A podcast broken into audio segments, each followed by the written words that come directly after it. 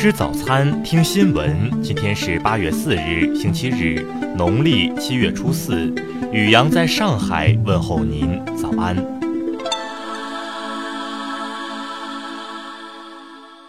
先来关注头条新闻。日前，有网友发现，G.K. 罗琳所有的《哈利波特》官方网站 Pottermore 点 com 因为收到中国台湾用户的抗议，已经将注册时的国籍选项中“台湾 Province of China” 改成了“台湾”，去掉了作为中国一个省份的后缀。据悉，在未修改前，网站注册页面只有国家而没有地区。另有网友表示，在投诉界面上出现的选项仍然只有国家，而其中台湾写作“台湾”被单独列出。此外，香港和澳门也同样被单独列出，没有在后缀注明“中国”。对此，有网友表示自己是《哈利波特》十年粉丝，但现在脱坑也是分分钟的事。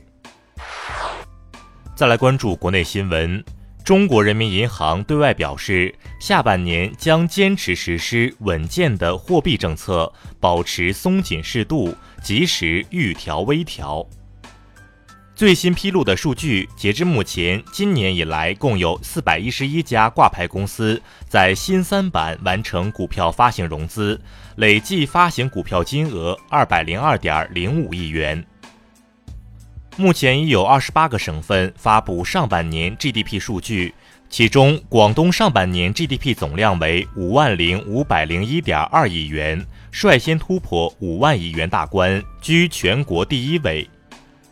对美国称中国为阻止芬太尼入美的言论，国家禁毒委表示说法不实。与美方对芬太尼类物质的管理措施相比，我国采取的管理措施更为严格。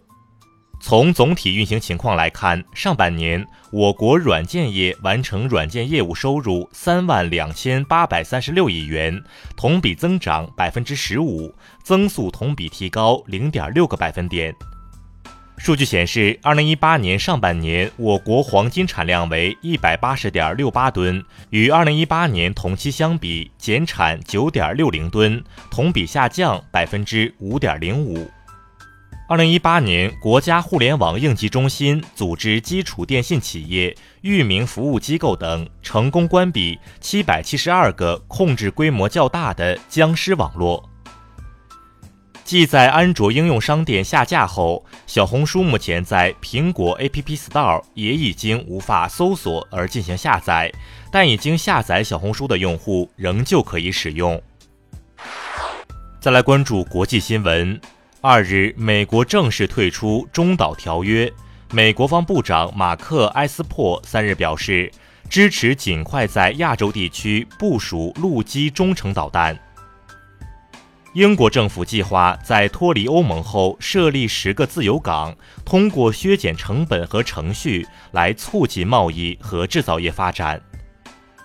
美国与欧盟二日就牛肉出口达成协议。如果协议得到落实，美国牛肉的免税出口总额将从1.5亿美元增至4.2亿美元。下届欧盟委员会主席冯德莱恩二日表示，欧盟委员会将制定高效但人性化的难民政策，并让欧盟各国在难民问题上更加公平地分担责任。就日本将韩国移出可享受贸易便利的白色清单一事，韩国方面表示，韩方将采取广泛的应对措施，包括重新审视韩日军事情报保护协定。美国多家行业协会发表声明，反对美国政府拟对三千亿美元中国输美商品加征百分之十关税的表态，认为加征关税将损害美国的就业和经济。当地时间三日，伊朗外长扎里夫称，伊朗将执行第三阶段，进一步减少履行对核协议的承诺。韩国国会通过了总额五点八二六九万亿韩元的补充预算案，其中两千七百三十二亿韩元用于应对日本经济报复。再来关注社会民生新闻，昨天，南充市南部县一老年代步车发生燃烧，致车上两名幼童死亡。目前，车主靳某已被警方控制，相关调查和善后工作正在进行。昨天下午，陕西榆林子洲县发生山体滑坡，经初步核查，有五人被埋，目前当地正在全力救援。近日，杭州民警高某陪轻生女孩唠嗑两小时后，终将其劝回，但自己却脱水中暑瘫倒。高某表示，自己已经很久没有连续讲过那么多话了，很开心女孩能回来。二日，深圳一二十四岁男子持刀劫持金店店员后被民警控制并拘留。该男子交代，自己刚到深圳，觉得没有一技之长，酒后临时起意劫持。目前，湛江两轿车在台风夜相撞侧翻，当地两名镇干部偶遇冒雨施救。他们表示，当时正进行防台风巡查值班，干部理应冲在救灾一线。再来关注文化体育新闻，中超联赛第二十一轮比赛昨晚继续进行，山东鲁能零比三不敌广州恒大，上海上港零比零战平天津天海。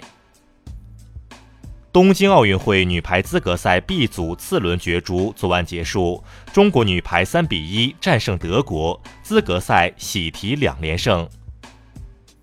山西发现一座金代仿木构砖式结构墓葬，经抢救性发掘清理，基本确定该墓葬的修建使用年代在公元一千一百九十一年。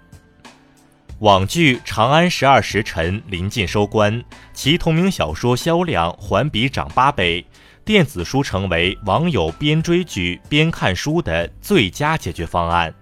以上就是今天新闻早餐的全部内容，请微信搜索 xwzc 零二一，也就是新闻早餐拼音首字母再加数字零二一。如果您觉得节目不错，请在下方拇指处为我们点赞。一日之计在于晨，新闻早餐不能少。咱们明天不见不散。